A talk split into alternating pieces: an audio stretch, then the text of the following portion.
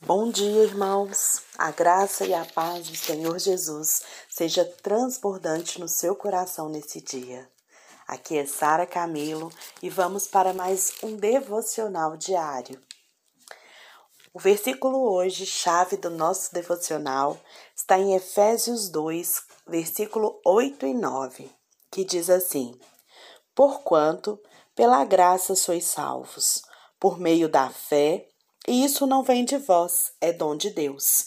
Não vem por intermédio das obras, a fim de que ninguém venha a se orgulhar por esse motivo. Esse é o versículo que vai conduzir aqui o nosso devocional hoje. Ontem nós falamos sobre o estar consumado, essa compreensão tão importante para a vida do cristão. Se nós compreendemos que está consumado, não há mais motivos de termos medo ou de fazermos alguma coisa pela nossa salvação. A nossa salvação vem da fé. E é só isso que Deus espera da gente. Hoje nós vamos falar sobre o nada pode ser acrescentado. Que esse versículo nos dá essa base, não é mesmo? Para ser graça, irmãos, não pode ter participação nossa. A graça é o favor imerecido de Deus. Graça é o dom gratuito de Deus que está à nossa disposição. É como se Deus estivesse com um pacote de balas esperando que a gente pegasse. A graça é a gente tomar posse daquilo que Jesus já conquistou por nós. Se pudéssemos acrescentar algo à nossa salvação, irmãos, não seria mais graça.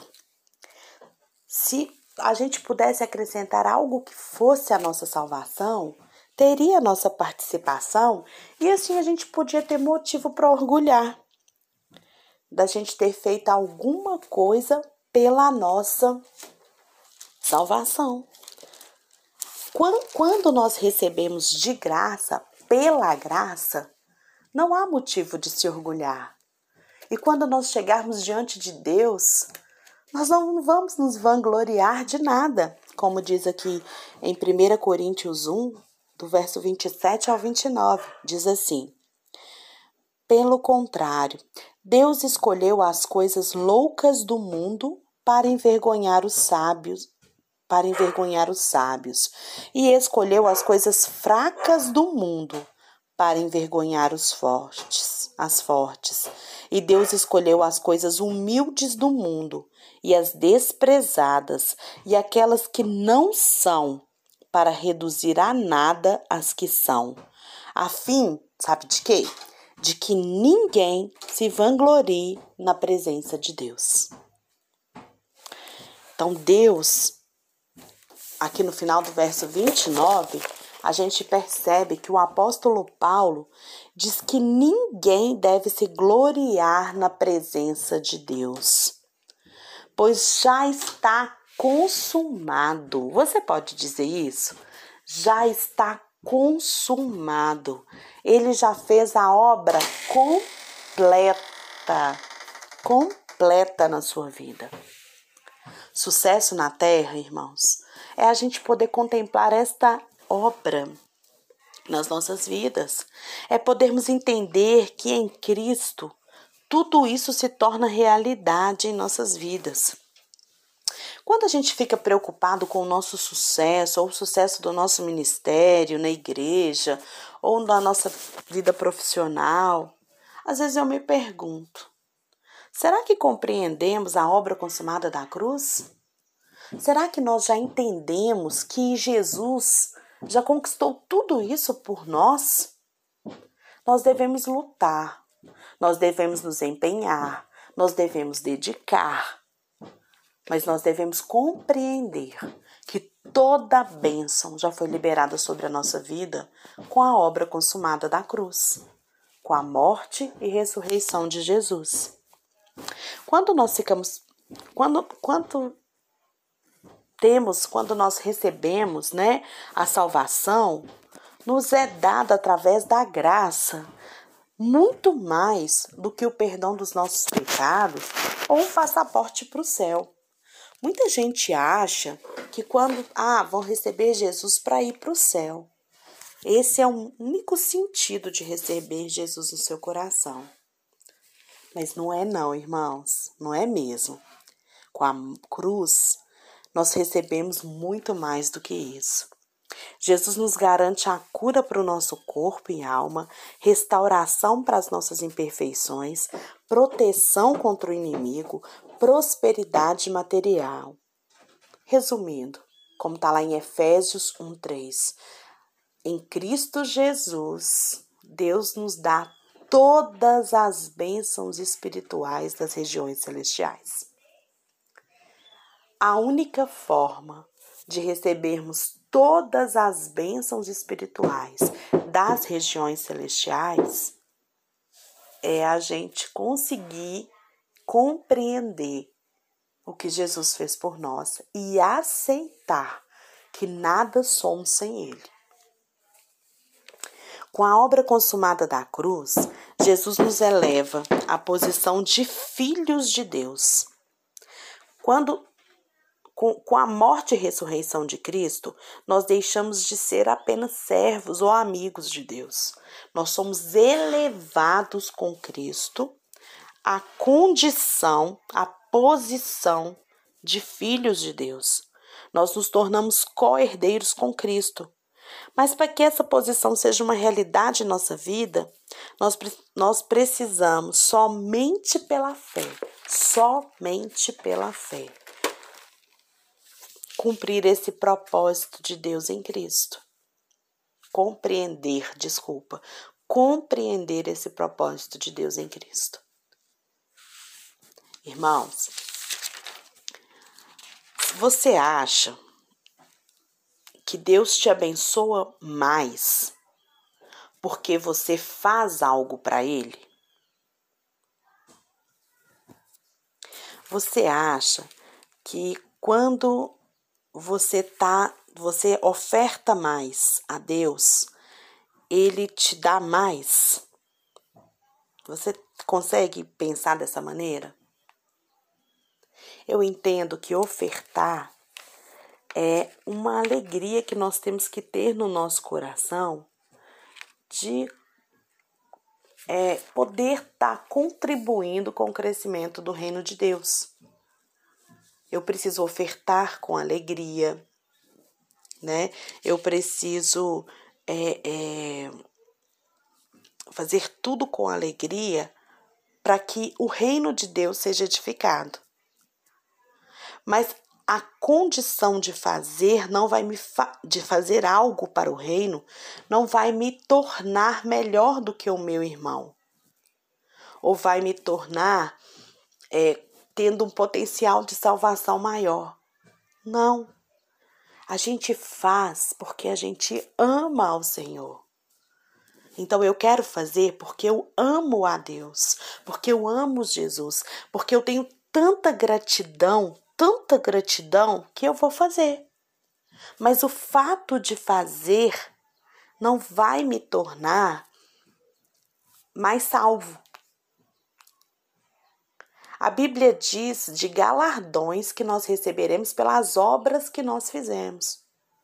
Mas isso não quer dizer que isso vai me dar mais condição é, é, de salvação do que alguém que não faz o tanto que eu faço. Então, é, não é o fato de eu ofertar que Deus vai me prosperar, mas é o fato de eu fazer com alegria a minha vida vai ser diferente se eu fizer com alegria. O que, que eu quero explicar aqui? Não é aquilo que nós fazemos que muda a condição da cruz na nossa vida, mas sim a fé que nós temos em Jesus para recebermos aquilo que ele já fez. Está consumado. Não tem mais nada a ser feito.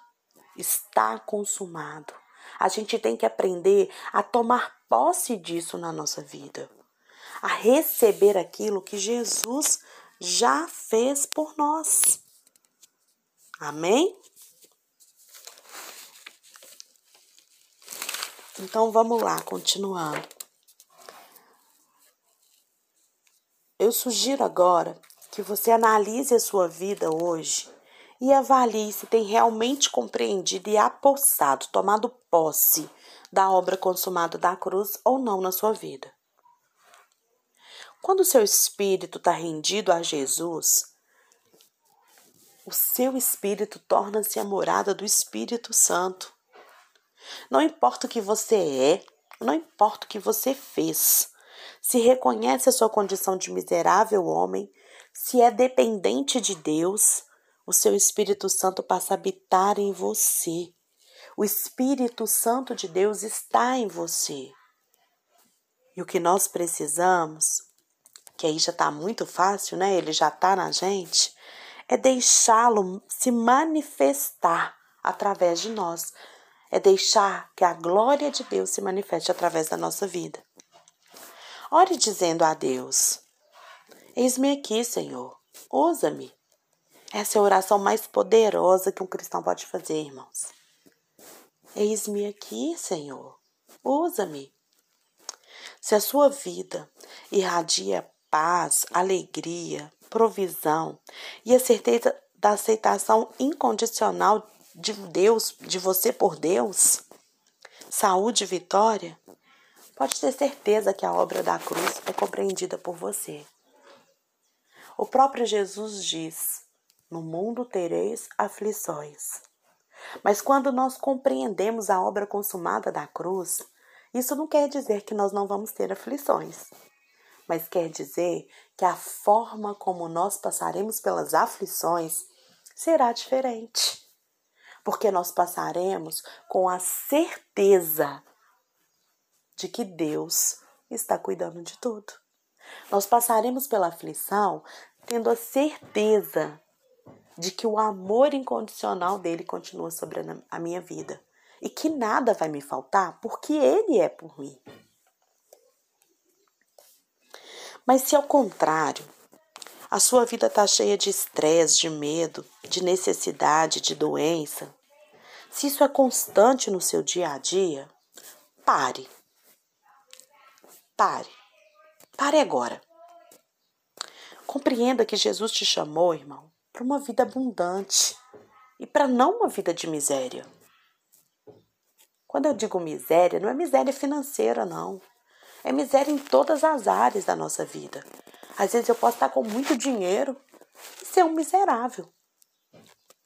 Quando Jesus me chamou, quando ele te chamou, quando ele te chama aqui agora, é para que você tenha uma vida abundante. A vida abundante, que João diz lá em João 10, 10, é uma vida sem necessidade. Passando pela aflição, mas sem necessidade. Os fortes vão compreender isso.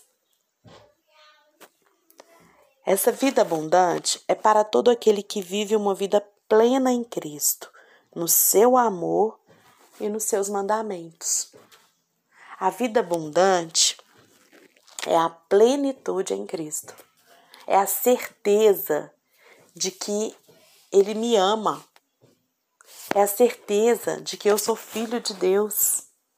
É a certeza de que Jesus deu a sua vida para que eu pudesse ser salvo, para que eu pudesse ser reconciliado com o Pai. Como consequência dessa vida abundante, cumprir os mandamentos é algo fácil. Amar a Deus sobre todas as coisas? Amar ao próximo como a si mesmo? Não tem problema para quem leva uma vida abundante viver dessa maneira.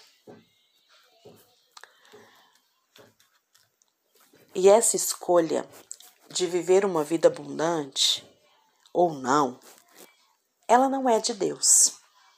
Deus não escolhe para você. Lembra disso? Deus te deu livre-arbítrio. O que, que é isso? O direito de escolher o que você quer. Se você quer ser estressado, você pode ser. Se você quer ser pleno em Cristo, você pode ser. Se você quer ser uma pessoa sempre vítima, doente, você pode ser. Mas se você quiser ser uma pessoa que tem uma vida de prosperidade, de alegria, você pode ser. Sabe por quê? Porque a escolha é sua. Vamos refletir, irmãos. Não existe destino. Existe escolha. Hoje, você tem a escolha de se apropriar de um amor tão grande, que é o amor de Jesus, ou de manter uma vida de estresse e desespero. O seu destino é escrito por você, com as escolhas que você faz hoje. Hoje eu escolho entregar a minha vida para Deus. Hoje eu escolho depender somente do Senhor. Hoje eu escolho render-me a Deus para que Ele viva em mim e não mais eu. Mas isso é escolha. O estilo de vida que você leva é uma escolha que você fez. Não responsabilize ninguém. Não responsabilize pessoas. Não responsabilize Deus pela escolha que você fez. Mas você pode mudar essa escolha a hora que você quiser. Jesus é tão maravilhoso, tão maravilhoso, que não existe nada nem ninguém que seja respeitoso como ele. Deus, ele te deu o direito de escolha. E a sua vida só vai ser sua o dia que você aprender a escolher. Escolha. Escolha aquilo que vai te dar uma vida abundante. Escolha aquilo que vai mudar a sua condição nesse dia. Escolha viver em paz. Escolha amar. Escolha entregar a sua vida a Deus. Vamos orar? Feche os seus olhos. Lembra que Jesus não está longe, ele está aí dentro de você. Pai de bondade e fidelidade, aqui estamos para te agradecer por se preocupar tanto conosco, mas também para te agradecer por ser tão respeitoso conosco, Senhor. Pai, eu escolho estar em Ti, eu escolho viver para manifestar a Sua glória. Eis-me aqui, usa-me, Senhor. Jesus, Tu és o meu amado Rei e eu entrego-te tudo o que sou, tudo o que tenho. Guarda-me de cair na tentação, ó Pai, de achar que eu posso viver sem o Senhor. Livra-me, Senhor, de confiar mais em mim do que em Ti. Mantenha os meus pés firmes nos Teus caminhos. Abre os meus olhos e, os meus, e o meu coração para entender o que é ser plena em Cristo. Em nome de Jesus que eu oro e te agradeço por mais esse momento, podendo viver na tua presença. Eu te amo.